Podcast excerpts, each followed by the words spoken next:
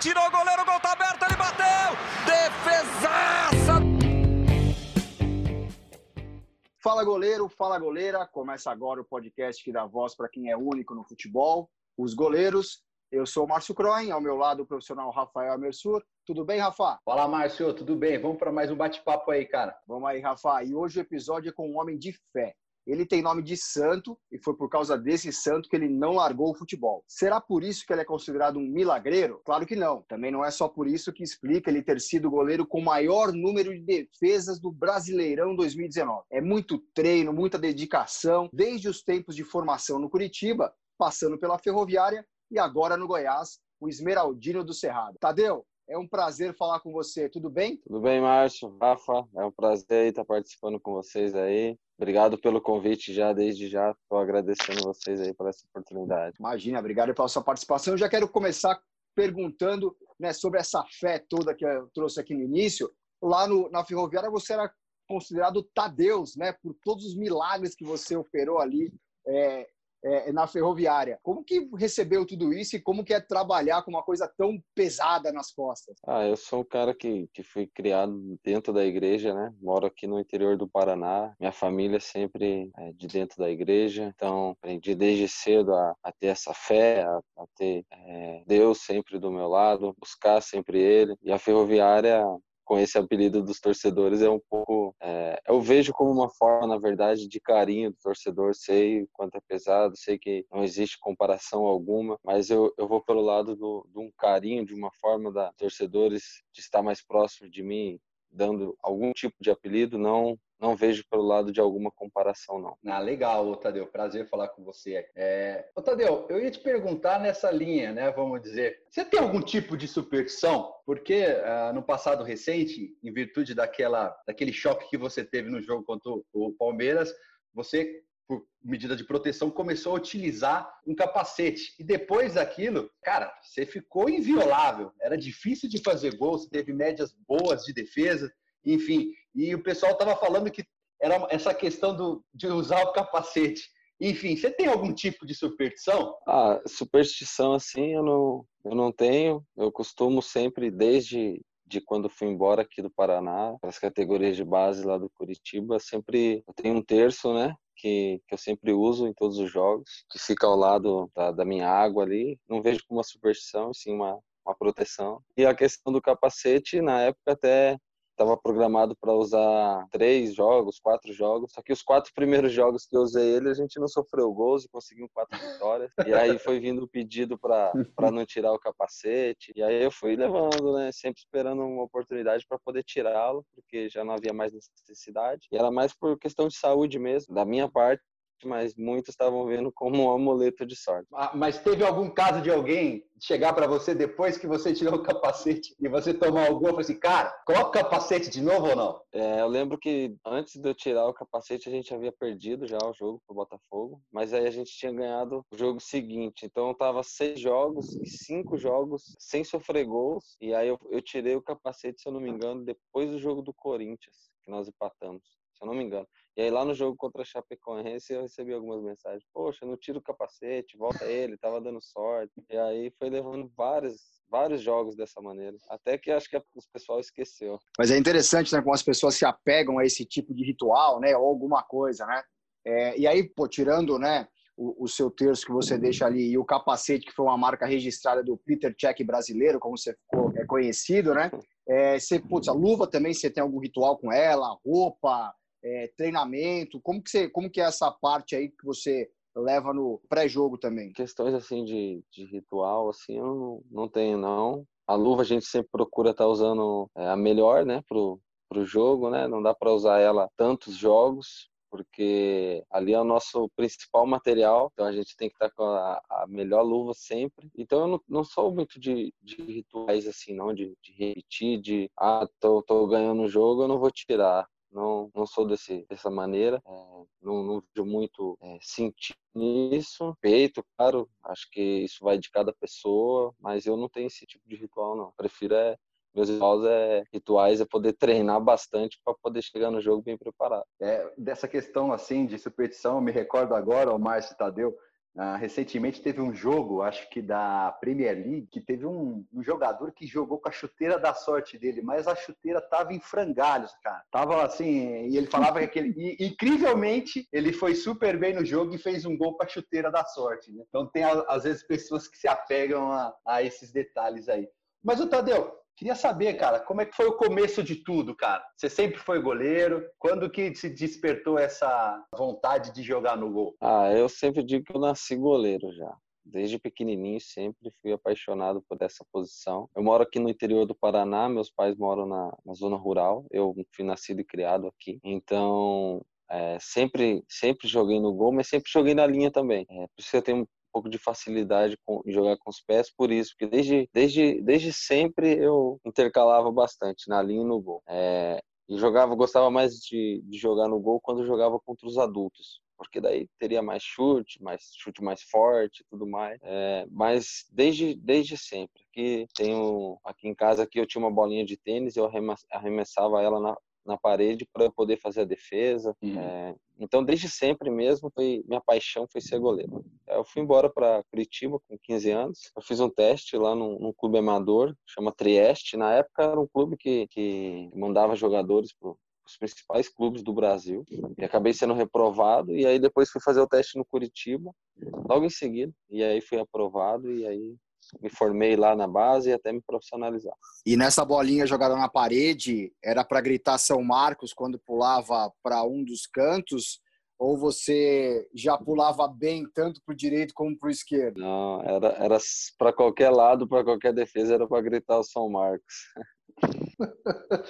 o Marcos foi o cara que te influenciou mais, o, o Tadeu, a, no, seu, no seu estilo de jogo?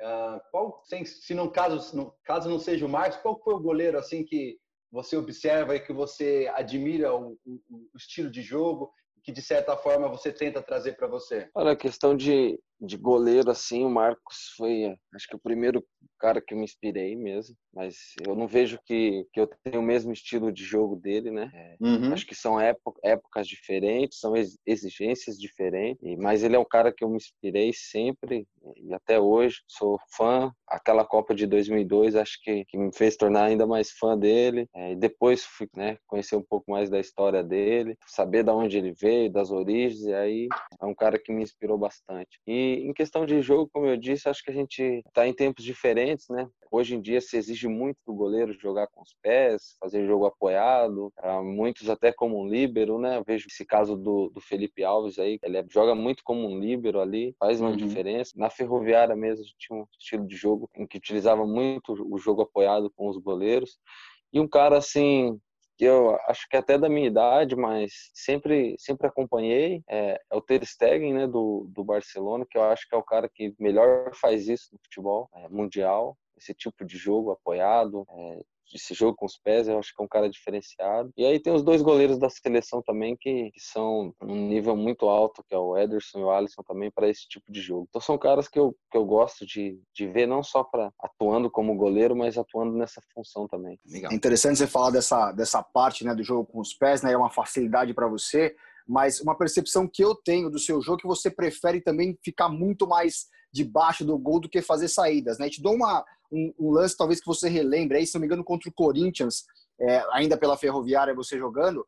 Cara, o, o, o centroavante do Corinthians recebeu quase depois da linha do pênalti, era você e ele, você ficou parado esperando, ele foi quase na linha da, da pequena área e você esperando ele decidir para onde ir para fazer a defesa. Você prefere realmente ficar esperando ter o, o momento seja seu do que sair para fazer um contra um, talvez? Eu acho que são, são momentos, né? Se o atacante tiver em posse da bola antes de eu poder atacá-lo, eu prefiro esperar assim e poder reagir. Por isso que uma das coisas que eu gosto de, de treinar bastante é a velocidade, é a reação para esse tipo de, de lance. Né? Se eu não conseguir encurtar o espaço, eu prefiro é esperar para depois reagir. Mas se eu conseguir é, chegar ao pé do atacante junto com a bola, e aí eu prefiro também atacar, é, mas assim, atacar da onde eu consiga poder executar a defesa, né? Não, não chegar atrasado para sofrer algum, algum drible, ter que cometer um pênalti ou até que sofrer. Então acho que, que depende aí do, do tempo que, que a bola vai chegar no, no atacante. Tadeu, uh, cara, a gente nota em questão de estatura que você não é aquele goleiro mais alto. Você já sofreu é, algum tipo de, sei lá, ser preterido por, por essa relação, né? Porque criou-se esse estigma, né, do goleiro, o goleiro ser muito alto, beirar acima de 1,90. É, corrija se estiver errado aqui, pelos números aparece, né, que você tem a estatura de, de 1,84. Você já, já sentiu algo dessa forma? De ser preterido por, por, essa questão da estatura? Ah, acho que mais quando era da categoria de base, no início do meu período de profissional ali, eu acho que isso tinha um pouco mais de preconceito aqui no Brasil, né? Na Europa eu não, eu não posso dizer, mas pelo que eu acompanhava dos clubes lá, é, por exemplo, o Real Madrid e o Barcelona são clubes que que tiveram goleiros da minha estatura ou até mais baixo, no caso do Cacilhas, do Valdez, que foram ídolos incontestáveis. É, mas aqui no Brasil eu via que tinha sim um certo preconceito. Mas acho que hoje em dia já não, não tem mais. As pessoas acho que abriram a mente em relação a isso, que goleiro não precisa ter 1,90 para ser bom, que ali estando fazendo a função dentro de campo é onde vai dar a resposta, não você apenas olhar para ele e ver o tamanho e já julgá-lo. Eu acho que hoje em dia mudou bastante isso. Lá atrás sofri sim, soube até que uma época é, um treinador queria me mandar embora só por me ver e, e achar que eu não, não tinha o tamanho. E aí depois acabei mudando a, a opinião dele, né? Treinando, mostrando que mostrando o meu valor. Então acho que hoje em dia já não, não tem mais isso. É o importante é você estar tá bem preparado e dar conta do recado. Claro que nós que, que temos menos de 1,90 eles podem ser usados para fazer críticas é, em, em determinados lances. Mas é, acredito que todo mundo sofre um pouco. É engraçado até, né? Porque até no próprio Goiás teve um goleiro que chamou muita atenção, que marcou história, se eu não me engano, um dos que mais vestiu a camisa do clube, que é o Arley, né? E ele não era um goleiro de uma estatura tão avantajada, mas assim, eu me recordo de vários jogos, é, principalmente acho que uma, uma reta final de brasileiro contra o São Paulo, que ele pegou demais. Já teve até alguma comparação? Você já conheceu? Conversou com, com o Ali a respeito disso? Ó, o torcedor mais fanático, mais é, saudosista do Goiás já já, fiz, já fez algum certo, alguma comparação entre você e o Ali, ou, ou Tadeu? Ah, o Ali foi o cara que mais vestiu a camisa do Goiás, mais de 800 jogos, então a história dele já fala por si, é, mostra que, que a altura não influenciou em nada, porque acredito que um cara que jogou 15 anos é, no Goiás em alto nível, inúmeras conquistas, é o jogador que mais vestiu a camisa, é um exemplo. Então, é, eu tenho esse exemplo no clube onde eu estou, é um cara que, que, que admiro também pela história que tem, pela história que construiu e também pelo fato de, de ter uma estatura aproximada a isso. acredito que lá no, no Goiás não, não tem esse preconceito, é, tanto de clube quanto de torcedor, porque teve um cara que ficou mais de 15 anos defendendo em alto nível. Uma certa vez lá, houve, houve esse tipo de pergunta também para mim, parecida, né? Porque o Arley, que, que tem a história lá, também eu tenho a mesma altura. E eu acredito que é dentro de campo, assim como ele deu a resposta. É, eu também estou procurando fazer a minha desde que surgi aí para no futebol, para todo mundo conhecer mais quem é o Tadeu. Então acho que a resposta sempre é dentro de campo. E Tadeu, como é que foi o ano passado, hein? Você chegou no Goiás no ano passado, né? Vindo até do empréstimo da Ferroviária, é, assume a posição de titular do gol no Campeonato Brasileiro e faz um campeonato espetacular, como eu falei lá no começo. Foi o goleiro com o maior número de defesas do campeonato, um baita de um destaque por por tudo que fez e, e tudo que impediu acontecer, né?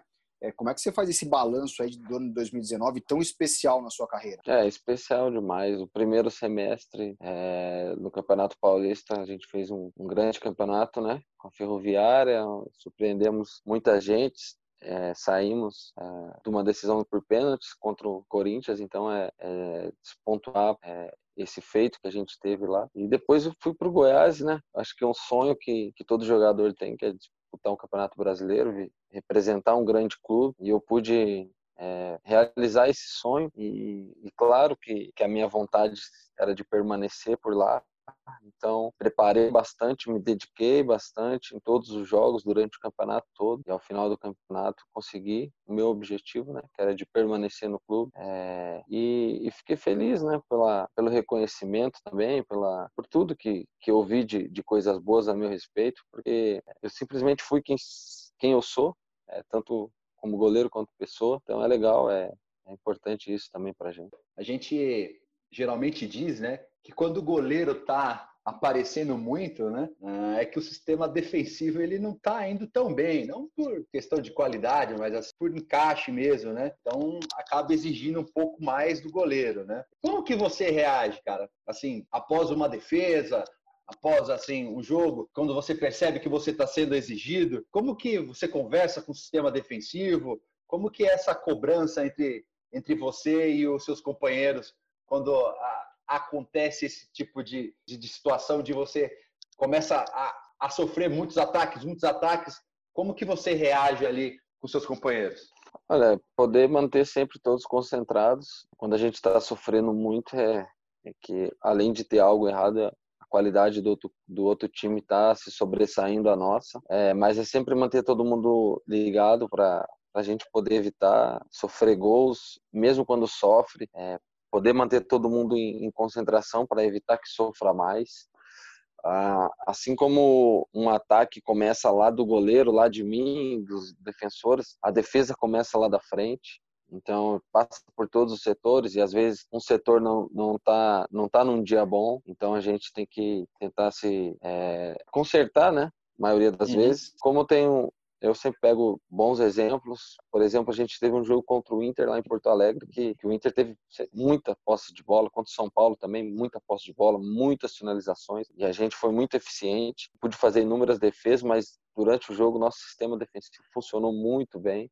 Então, como eu disse, é, é tentar com que é, ajustar o posicionamento ali dos nossos defensores, mas também manter a concentração é, para que a gente possa, às vezes, corrigir erros de, de companheiros que não estão num dia bom. Mas rola bronca, Tadeu? Sim, você é um cara pacato, até como você mostra na entrevista, é um cara que pensa muito antes de falar, é, fala com muita tranquilidade. Rola bronca assim na, na zagueirada, assim, pô, tá me colocando numa fria, como é que é esse, essa resenha ali no, no meio do jogo e no calor do jogo? Não, rola sim. É que quando acaba o jogo eu já procuro manter a, a, a tranquilidade, a calma, esfriar a cabeça. Mas durante o jogo eu sou um cara bastante ligado, cobra bastante, cobra até demais. Às vezes é, já discuti com companheiros assim, mas claro, para ajustar posicionamentos é, e cobro bastante. Também é, peço que, que, os meus companheiros cobrem também quando eu vejo que que estão deixando de cobrar. Mas ali pelo menos nosso sistema defensivo ali a gente tem uma cobrança muito grande entre nós também para que para que os outros jogadores também tem que ter né não pode é, aceitar é, um time tá muito muito atacando é, chegando muito ao nosso gol, então a gente não pode aceitar isso. Tem que ter muita cobrança e todo mundo é profissional, então a gente tem que às vezes ser um pouco mais mais duro na cobrança. Mas você usa algum tipo de artifício, aquela catimba, quando você percebe que o, que o time está atacando demais, ah, peraí que desamarrou a chuteira aqui, ou dá uma caidinha para dar aquela respirada? Como é que é o Tadeu?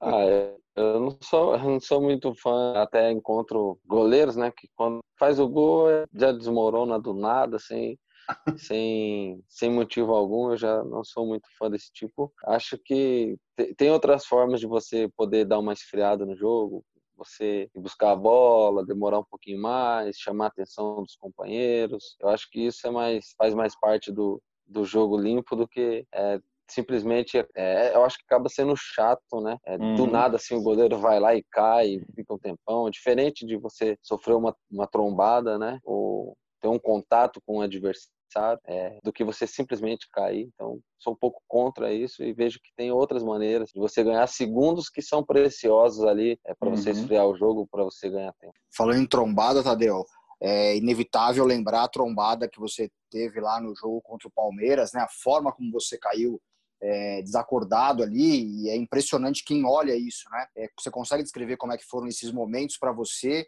e também a recuperação e para a volta, né? A gente falou um pouco do capacete, mas não talvez dos seus medos e receios depois quando você voltou, né? A fazer as defesas, a saber se ia ter alguma limitação, porque é a cabeça, né, é, é, sobretudo ali dentro, que manda e comanda como que você vai reagir às situações. É, sobre o lance, eu só posso falar pelo que eu vi também depois, porque eu não lembro de nada, eu não, eu não lembro o momento momentos antes e depois só quando eu acordei. Então não lembro de nada que aconteceu ali por umas duas horas, que foi o tempo que eu fiquei, eu acho que inconsciente. Até depois no vídeo ver lá que eu tentei levantar, arranquei o negócio que vai no pescoço, mas é, não, não, lembro de nada. E a recuperação eu acabei ficando fora né, do jogo seguinte, fiquei uma semana de molho. É, eu acho que por mais cuidados é, com o que pudesse acontecer, porque na mesma noite eu já fui para casa.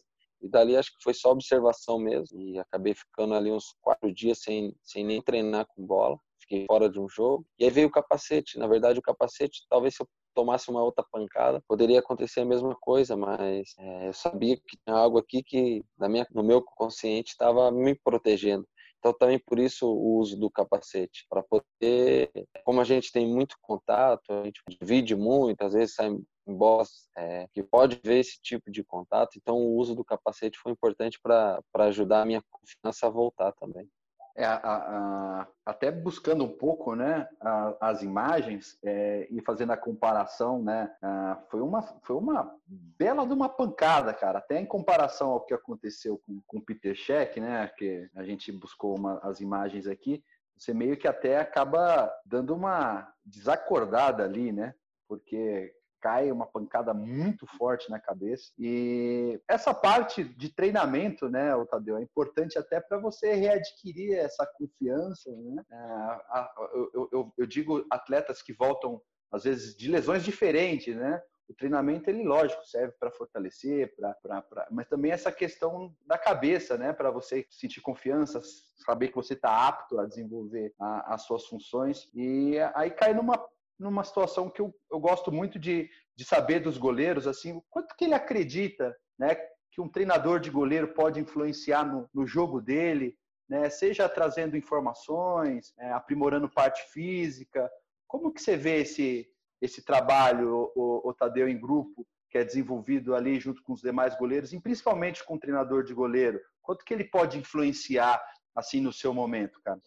Ah, eu acho que preparador de goleiro deveria ser mais valorizado no, no nosso país, né? Deveria ter ser visto com, com, com, mais valor mesmo, porque acho que o nosso jogo ali durante os 90 minutos passa muito pelas mãos e pelo, e tra pelo trabalho do preparador de goleiro. Eu, graças a Deus, é, todos os, os, clubes que eu passei, com todos os preparadores que eu já tive, é, sempre me ajudaram muito e foram importantes e fundamentais para o meu jogo. É, e, e eu acho que o preparador de goleiros ele além de é mais do que só dar, dar treino específico, é, aprimorar a parte técnica. É, eu acho que o, o, preparador hoje também ele, ele tem uma função de, de nos trazer informações, tanto dos adversários quanto do nosso próprio time, né? Nossa maneira de jogar. É, então, é, é, é, uma função que, que ele não fica lá só chutando bola, só dando treino. Pelo contrário, ele trabalha também a nosso psicológico, se prepara é,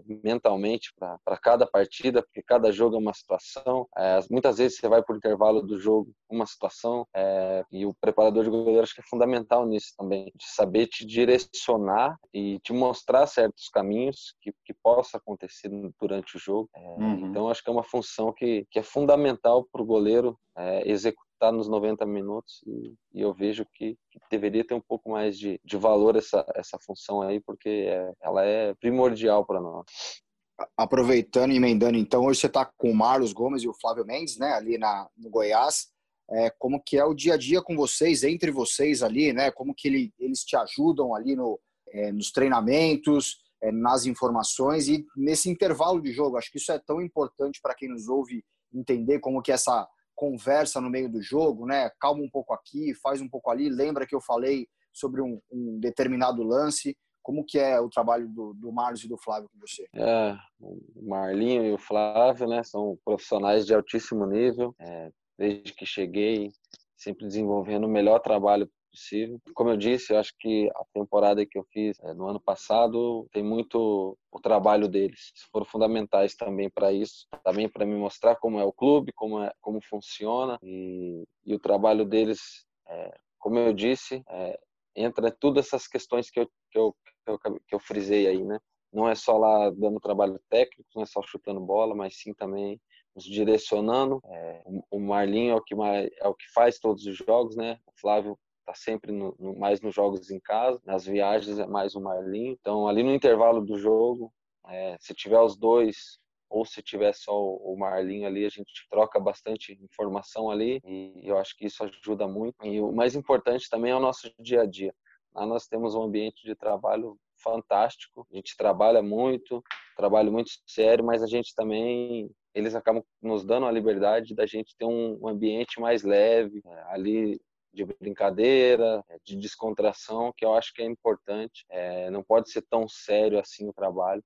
Eu acho que tem que ter um pouco mais de alegria e, e, lá a gente tem muito essa alegria entre nós goleiros, entre os preparadores. Eu acho que é um, um ponto assim que, que também nos ajuda muito é você estar tá trabalhando num ambiente leve, um ambiente feliz. Eu acho que faz a gente melhorar ainda mais. Ô, Tadeu, mudando um pouco né, dessa, de, de, assunto, a gente falou de jogos né, do, do ano passado, é, ter sido um, um ano onde que você foi um dos goleiros com mais defesas, mais defesas difíceis. Cara, desse tempo, né? Qual foi uma defesa sua que você fez e você, você mesmo ficou espantado, né? É, de uma forma positiva com a intervenção que você fez? Tem alguma que, quando você puxa pela cabeça, logo vem, que é a defesa que você fala assim, caramba, essa daqui nem eu acredito que eu fiz. Olha, é, tem, teve várias boas defesas, né? Defesas difíceis, mas nesse ponto aí de, de depois, assim, o caraca, como que consegui executar essa defesa aí pelo grau de dificuldade mesmo?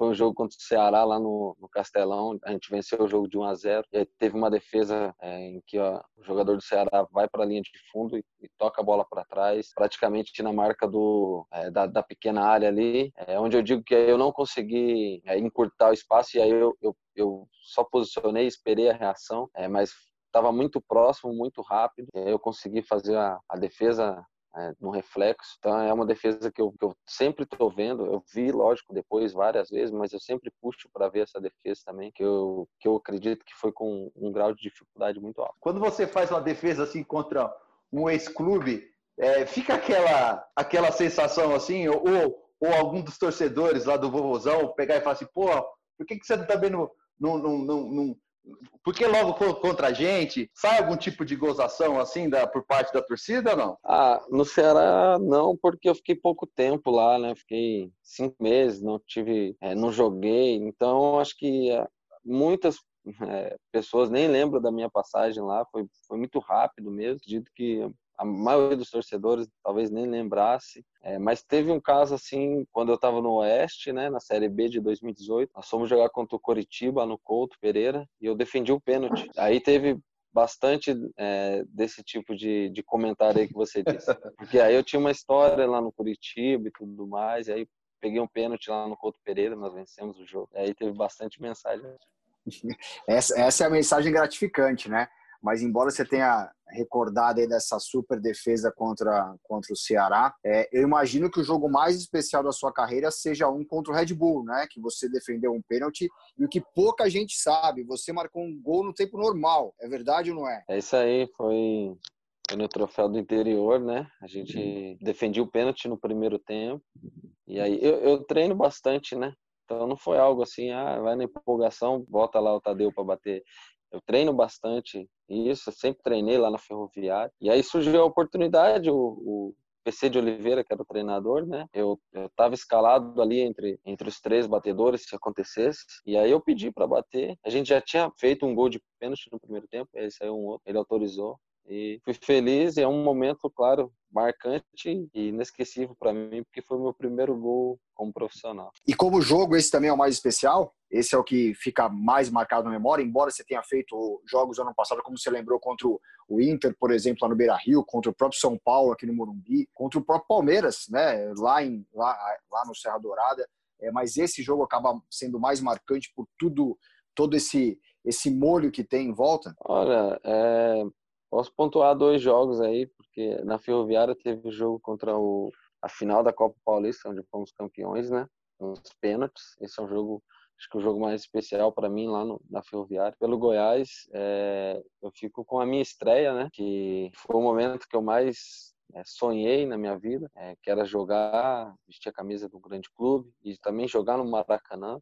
E aonde a gente venceu o jogo, fiz uma defesa de pênalti. Então, é, acho que pelo Goiás foi o jogo mais, é, até o momento, mais inesquecível para mim, mais marcante foi a minha estreia contra o Fluminense no Rio. Isso aí, abril de 2019, né? Fluminense 0, Goiás 1. Baita jogo, baita jogo, mas bem lembrado. Bem lembrado da sua parte esse jogo que você que você pegou. Quer dizer, ali começou toda a sequência. É, ali começou uma trajetória bonita, né? De uma forma, acho que, que nem nos melhores sonhos eu, eu imaginei. Poxa, jogar no Maracanã, é, Campeonato Brasileiro. E, e, o engraçado é que no momento do pênalti, acabou a luz no Maracanã. Ela, hum. Aí ficou um tempo, ela voltou. E aí quando foi fazer a cobrança, ela acabou de novo. E aí pela uma terceira vez aí que, que houve a cobrança do pênalti, aí a gente eu pude defender e no final do jogo do segundo tempo o, o fez o gol de, de falta e aí coroou ainda mais aquela aquela estreia porque foi uma vitória é, muito boa.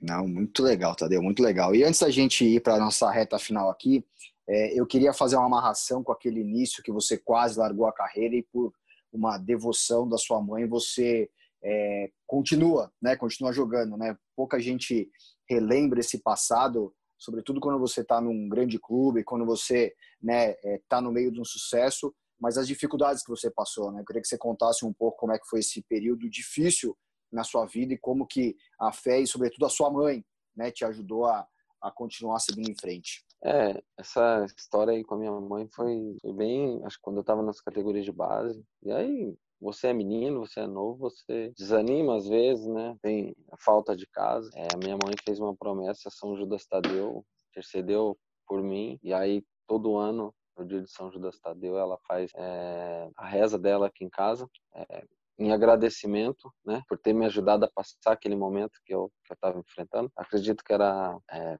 mental, né? Tava desânimo mesmo, é, com vontade de voltar para casa. E depois eu é, voltei, né? Não, voltei, não, eu continuei, eu não larguei, mas voltei a me animar, na verdade, e aí segui. E, e depois, quando eu estava no Ceará, eu decidi parar de jogar e eu decidi mesmo. E aí, simplesmente, eu peguei as minhas coisas e e vim embora. Clube que, que na época as pessoas que trabalhavam lá é, entenderam muito bem, respeitaram muito a minha, de, a minha decisão de onde eu não queria mais continuar jogando futebol. E voltei para casa, que aqui mais de um mês aqui. E aí houve, houve um pedido do meu pai que eu continuasse a jogar. E poucos dias depois eu recebi uma, um telefonema da Ferroviária, um convite lá para lá estão é, precisando de um terceiro goleiro lá na Copa Paulista. E aí eu fui e também retomei de novo aquele sonho meu e e a minha vida, graças a Deus, ela só foi evoluindo e, e, crescendo profissionalmente também. Mas essa da minha mãe é lá de trás, lá do, do da época que eu estava no Curitiba, essa é uma história que poucas pessoas sabem mesmo. É, eu já abri mais é, sobre essa, já quando era profissional, mas essa aí, é da, um pedido que ela fez a São Judas Tadeu, aí eu é, acho que quase, quase nunca falei sobre essa história aí. Mas é, aí que vem a nossa história de fé, de, de de ter muita confiança em, Deus e, nos planos dele. Sem dúvida. E se lembrar o seguinte, né? Dia de São Judas Tadeu é todo dia 28, mas é 28 de outubro que ele é comemorado.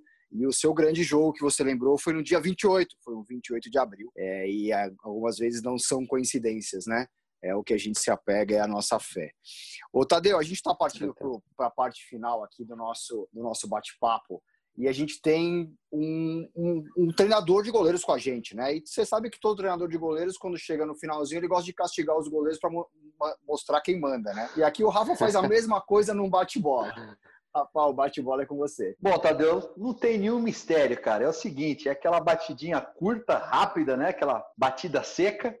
E aí eu solto uma pergunta aqui, uma, uma frase, e você completa o mais rápido possível, cara. Beleza? Maria, vambora, vambora. então vamos lá, começou então. Uma cor. Azul. Um estádio. Maracanã. Você prefere o goleiro técnico ou o pegador de bola? Ah, técnico. A pequena área é sempre do goleiro? Sim. Você prefere pegar um pênalti ou bater um pênalti? Pegar o pênalti. Boa, Tadeu. Valeu, cara. Muito bom. Tadeu, cara, obrigado. Foi um baita de um papo legal, conhecer um pouco mais você. Sucesso daqui para frente, que muitas coisas boas cheguem na sua carreira para a gente poder repetir esse papo mais para frente e contar muito mais sobre grandes defesas, grandes campeonatos, enfim, sobre essa vida boa. Obrigado. Valeu, agradeço vocês aí, foi um prazer, bacana demais esse papo descontraído aí, poder contar um pouco mais da minha carreira aí. Obrigado, é, sempre disposição que vocês quiserem. Rafa, obrigado, viu? Obrigado, Márcio. Cara, obrigado, Tadeu. Obrigado por ter recebido a gente aí para esse bate-papo, cara. Quero desejar para você aí né, uma ótima continuidade de carreira, é... que você consiga evoluir bem aí o seu jogo, que você é, continue essa história linda sua aí, tá? Prazer imenso em falar contigo. Valeu, Rafa. Obrigado aí. E, como eu disse, sempre à disposição aí com vocês aí. Foi um prazer. Eu quero agradecer também ao Bruno Pinho, que é o responsável técnico do podcast, ao Arthur Gaikoski, diretor de imagem do podcast, e obrigado a você, claro, que nos ouve e prestigia. Não se esqueça de compartilhar esse episódio para alcançar mais gente. Lembrando que o podcast Os Goleiros está na plataforma de sua preferência, Applecast, Spotify, Google Podcast, Deezer, entre outros. Um abraço e até a próxima. Tirou o goleiro, o gol tá aberto, ele bateu! Defesa!